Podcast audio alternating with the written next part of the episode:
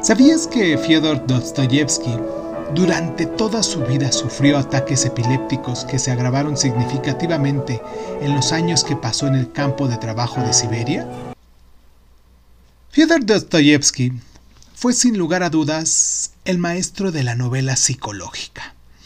A lo largo de, de, su carrera literaria, que se extiende por varias décadas, mostró una comprensión de la naturaleza humana sin precedentes y al día de hoy probablemente inigualada. Su maestría acababa en lo más alto de la descripción de los estados emocionales tortuosos de culpabilidad, desesperación y preocupación por la muerte. Ahora bien, las tragedias y los malos momentos que Dostoyevsky tuvo que afrontar a lo largo de su vida mmm, lo ayudarían a enriquecer aún más esa ficción. Nació en Moscú en el seno de una familia rígida ortodoxa rusa y la muerte repentina de su padre en el año de 1839 lo destrozó siendo tan solo un pequeño. Y a pesar de que siguió las indicaciones paternas y se formó para ser ingeniero, en realidad nunca le gustó ese trabajo y decidió convertirse en escritor.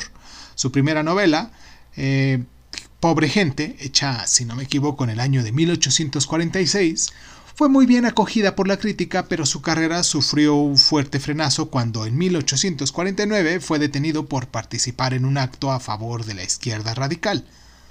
Después de que lo sometieran a una ejecución ficticia con un indulto en el último momento, pasó cuatro años en un trabajo oh, forzado en las zonas de Siberia. Estas experiencias dejarían una... Mm, ¿cómo decirlo? Impronta imborrable tanto en el tono como en el contenido de sus obras.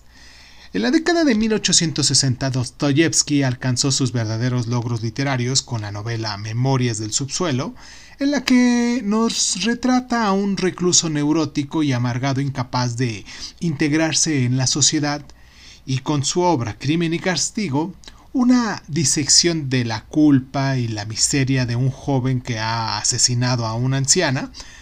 En esta última obra destaca especialmente por la profundidad psicológica que alcanza su conclusión de que la autorrecriminación que el criminal se aflige a sí mismo es mucho peor que cualquier castigo que la sociedad le pueda aplicar.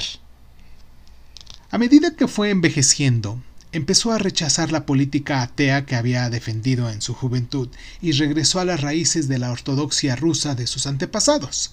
En su obra, El idiota, nos retrata un personaje cristiano de tinte trágico y la que es considerada, considerada la gran obra maestra de su última etapa literaria, Los hermanos Karamazov, es la novela cristiana más importante de la historia, empapada de moralidad ortodoxa rusa.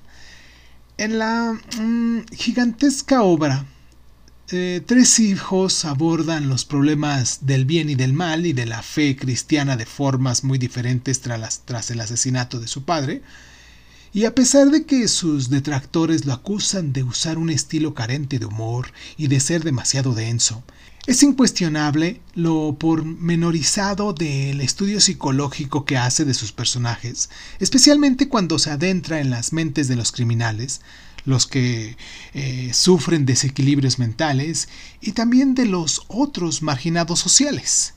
Más allá de su legado literario, estas características han influido en los filósofos nihilistas y existencialistas del siglo XX, de Friedrich Nietzsche a Albert Camus.